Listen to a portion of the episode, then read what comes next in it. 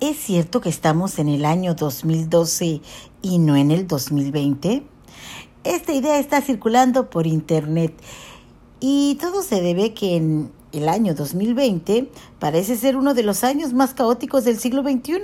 El mundo se ha visto impactado en los últimos meses por diversas situaciones como los devastadores incendios en Australia y, claro, la pandemia de coronavirus que ha cambiado el estilo de vida de millones de personas. Algunos internautas aseguran que esta serie de hechos no es casualidad, sino que se debe a que en realidad no estamos en el año 2020, sino en el 2012, debido a cambios que tuvo el calendario gregoriano. Y como en este año culmina el calendario maya, se dice que las predicciones que tuvo la civilización sobre el fin del mundo podrían cumplirse próximamente. Pero bueno, ¿qué es el calendario gregoriano? Es el calendario promulgado por el Papa Gregorio XIII en 1582, quien lo instauró luego de que a mediados del siglo XVI se detectara que el calendario juliano tenía un adelanto de 10 días respecto a las estaciones climáticas.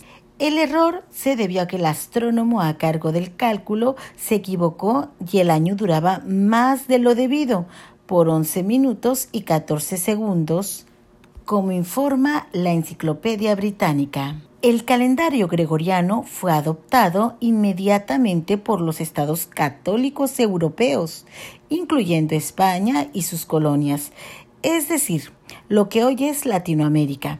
Con los años fue aceptado por todos los países occidentales y en el siglo XX se unieron todas las naciones del mundo. Hasta ahora continúa en uso. Es por esto que algunos internautas indican que debido a estas modificaciones, actualmente no estamos viviendo el año 2020, sino el 2012, año donde, según las profecías mayas, el planeta se vería afectado por catástrofes que llevarían al fin de la vida como la conocemos. Sin embargo, los argumentos de este tipo carecen de algunas fuentes que sustenten esos datos. En realidad, el cambio de calendario se llevó a cabo el 4 de octubre de 1582 y el calendario se saltó hasta el día 15 de octubre, es decir, se eliminaron los días comprendidos del 5 al 14 de octubre. Esto significa que estamos viviendo 10 días más adelantados respecto al calendario juliano, pero no 8 años, como se asegura en teorías de Internet.